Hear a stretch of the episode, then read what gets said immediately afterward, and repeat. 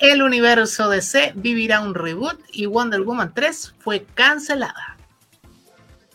Te cuento que streaming se encargará del live action de My Hero Academia. Y La Roca falseó las ganancias de Black Adam. Eso y mucho más te contaré hoy porque aquí comienza Noticias Multifan.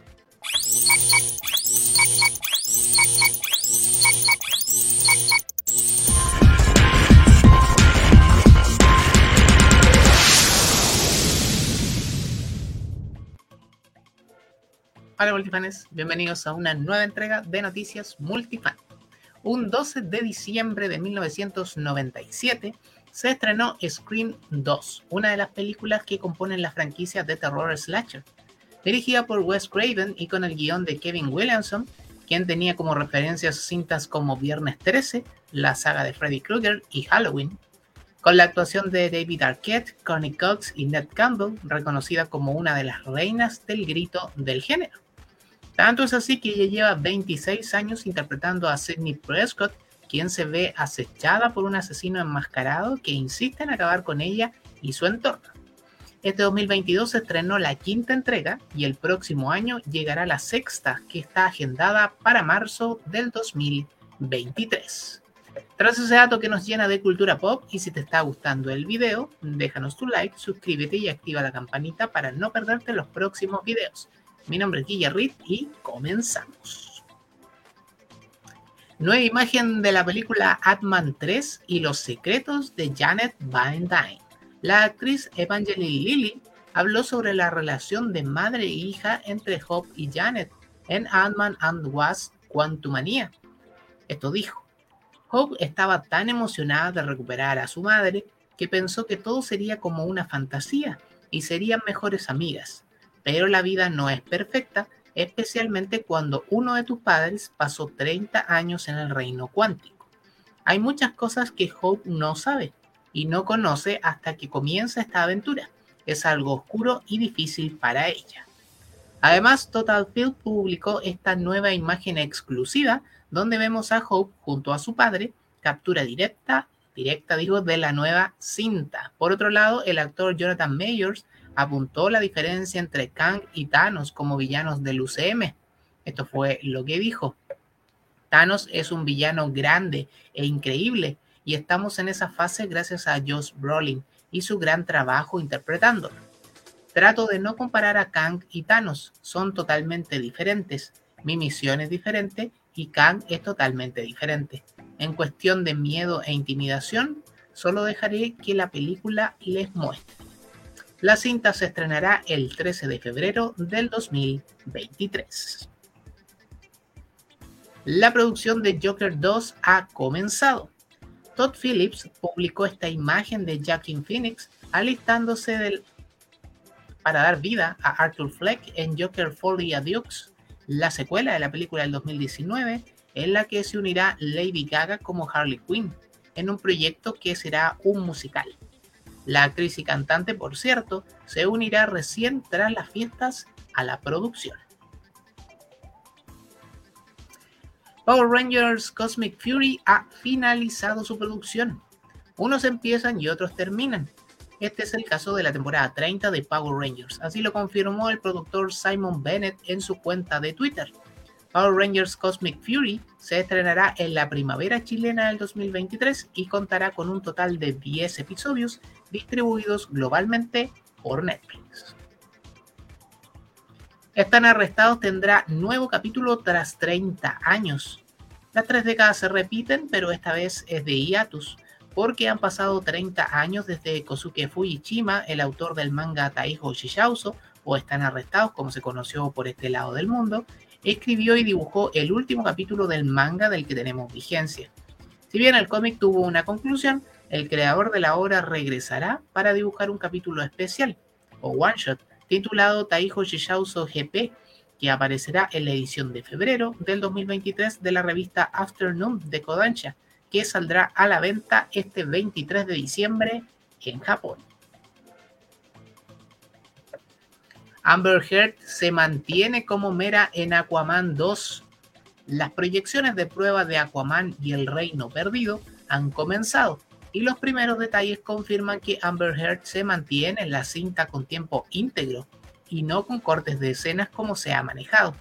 Asimismo, se reveló que el Batman de Michael Keaton o Ben Affleck no aparecen en la cinta. Sin embargo, estos se podrían integrar después, ya que las refilmaciones en las que participó Affleck tienen poco tiempo de haberse efectuado. Falleció Ichiro Mizuki, cantante de openings de anime como Mazinger Z y Capitán Harlock. Una triste noticia se ha tomado el mundo del anime y es que durante la jornada de este lunes se ha conocido el fallecimiento a la edad de 74 años de Ichiro Mizuki, una leyenda en lo que se refiere a intérpretes de openings de anime. Conocido como el emperador de las canciones de anime, este interpretó una serie de temas a partir de 1968, participando de algunos de los animes más populares de los 70 y 80, como Mazinger Z, Great Mazinger, Lupin III Parte 2, Mazing Kaiser, Voltron, Capitán Harlock, El Misterio de Arcadia, El Vengador, entre muchos otros. Además, interpretó una serie de canciones de la serie Kamen Rider a lo largo de varias décadas. De acuerdo a la información dada a conocer, Mizuki falleció el pasado 6 de diciembre tras una lucha contra el cáncer de pulmón, el cual le fue diagnosticado en el año 2021. Netflix desarrollará el live action de My Hero Academia. Variety confirmó que Netflix ganó los derechos para la adaptación live action del popular anime My Hero Academia. La cinta será producida por Legendary y el guion será escrito por Hobie Harold, guionista de la serie Obi-Wan Kenobi. Esta adaptación viene siendo desarrollada desde el año 2018, pero obviamente se espera que ahora logre avanzar de forma más rápida bajo el amparo de Netflix. Esto es lo que nos dejó el tráiler de Spider-Man Across the Spider-Verse. El nuevo avance de la película nos mostró al trepamuros de diversos universos y múltiples estilos de animación. Entre los más destacados están Spider-Man de la PS4, el Spider-Man Unlimited, el Spider-Man de los Cuatro Fantásticos, inclusive Spider-Woman, que aparece montando una motocicleta y luchando con el villano Vulture. Además, de acuerdo a lo informado en días pasados, en la película, cada Spider-Persona se encargará de proteger su realidad ante una gran amenaza multiversal. Y es aquí donde Miles Morales tendrá que decidir entre ser un héroe y salvar a las personas que ama. La cinta llegará a los cines como secuela de la ganadora del Oscar en 2019 a la mejor película animada el próximo 2 de junio del 2023. ¿Habrá reboot en DC? y se canceló realmente Wonder Woman 3, James Gunn responde. El pasado 8 de diciembre The Hollywood Reporter apuntó rumores sobre el posible futuro del universo DC. Y entre algunas de las cosas que destacan es el hecho de que la producción de Hombre de Acero 2 con Henry Cavill no se produciría.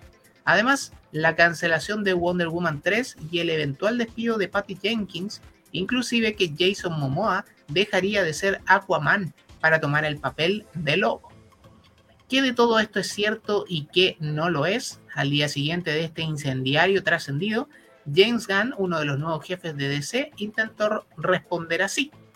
En cuanto a la historia de THR, una parte es cierta, otra parte es verdad a medias, otra parte no es verdad y otra parte aún no hemos decidido si es verdad o no, señaló en Twitter. El directivo pidió un periodo de transición inevitable para poder darle cohesión a todo. Hasta ahora se deja en la incertidumbre, nuevamente, el regreso de Henry Cavill como Superman, aunque Gunn argumenta que este personaje es fundamental en la nueva etapa. Sin embargo, no se refiere al actor en particular. Por otro lado, The Brad anunció el mismo día que THR que la tercera cinta de Wonder Woman había sido cancelada por los nuevos directivos, porque no respondería a lo que estarían armando. Sin embargo, pocas horas después, la directora de las dos cintas precuelas, Patty Jenkins, renunció, develando que tuvo discusiones fuertes con los jefes de Warner Bros., Michael DeLuca y Pam Abdi, aclarando que fueron ellos, y no Gunn ni Safran, quienes, comillas, no creían que sus planes para Wonder Woman 3 fueran en la dirección correcta, cierre de comillas Por cierto, DC Studios sí quiere que Gal Gadot siga interpretando a la guerrera amazona. Lo único verosímil es que el reboot es inminente y todo ocurriría gracias al Flashpoint al que asistiremos en The Flash a mediados del 2023 cuando Safran y Gunn tomen definitivamente las riendas del universo DC. Kimetsu no Yaiba llegará a los cines y tendrá proyección en 80 países menos Chile. Kimetsu no Yaiba Katana Kaji Satogen se estrenará en abril de 2023 con un especial de una hora, mientras desde febrero el anterior arco se estrenará en cines japoneses. La imagen es promocional de esas proyecciones. Demon Slayer Kimetsu no Yaiba To the Sword To the Sword Meets Village World Tour. Si no había un nombre más corto. Así se llama el primer evento de este tipo que llegará a Latinoamérica, pero solo a México por ahora.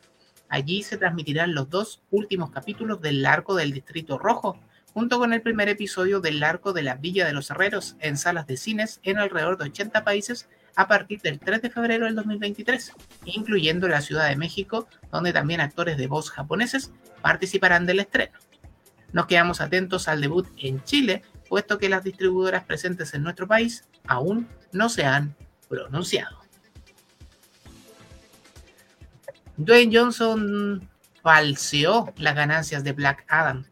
La semana pasada en Noticias Multifan te contamos que Warner Bros. Discovery había acusado el golpe, puesto que la película Black Adam los estaba llevando a números rojos. Sin embargo, La Roca contraatacó y mostró informes financieros. Señaló que su cinta sí tendría ganancias y que bordeaban entre los 52 y los 72 millones de dólares. Pero este lunes todo volvió a cambiar porque Matthew Belloni de Pop News y ex editor en jefe de The Hollywood Reporter afirmó que Dwayne Johnson habría filtrado un reporte con, comillas, datos erróneos del verdadero estado financiero de Black Adam. Belloni dijo que el reporte está lleno de datos falsos y es, nuevamente comillas, una de las historias comerciales más tontas de todos los tiempos. Y que The Rock consideró todos los factores de ingreso, llámese boletos vendidos, compras y rentas digitales, Blu-ray, entre otros, para justificar el estado de la cinta. De momento no hay postura del actor y productor o del estudio sobre la veracidad o falsedad del artículo de Pop News. Finalmente, la película llegará a HBO Max este viernes 16 de diciembre, cerrando su paso por las salas de cine que solo bordea los 400 millones de dólares, una cifra moderada para este tipo de producciones. Y este no sería el final de los Guardianes de la Galaxia. El director James Gunn confirmó que volvió a la franquicia de Guardianes de la Galaxia luego de ser despedido por Disney gracias al personaje de Rocket. Esto fue lo que dijo. La razón por la que tenía que terminar esta historia es porque amo a Rocket más que a cualquier otro personaje con el que he trabajado y tenía que terminarla. De eso se trata Guardianes de la Galaxia Volumen 3, absolutamente tenía que terminarla y lo hemos hecho en una forma espectacular. No puedo esperar a que ustedes puedan verla, señor el director. Por su parte, la actriz Pong Clementif, quien interpreta a Mantis, se refirió al futuro de los Guardianes de la Galaxia. La película será muy graciosa, pero extremadamente emocional. Es básicamente el final de este capítulo y la familia de los guardianes. Veremos qué pasa después no es el final por completo, pero todo será muy diferente luego de este filme. Recordemos que en los cómics han existido varios equipos de los Guardianes de la Galaxia. Con la llegada de Adam Warlock y Nova al UCM, es posible que puedan formar parte del nuevo equipo. La película llegará a los cines el próximo 5 de mayo del 2023. Y así le ponemos punto final a esta nueva entrega de Noticias Multifan Síguenos en nuestras redes sociales como arroba multifanchile y a mí en Instagram como Guille Y recuerda, para que ser un fan, se puede ser un multifan. Nos vemos la próxima semana. Esto fue Noticias Multifan. Chau, chau, chau.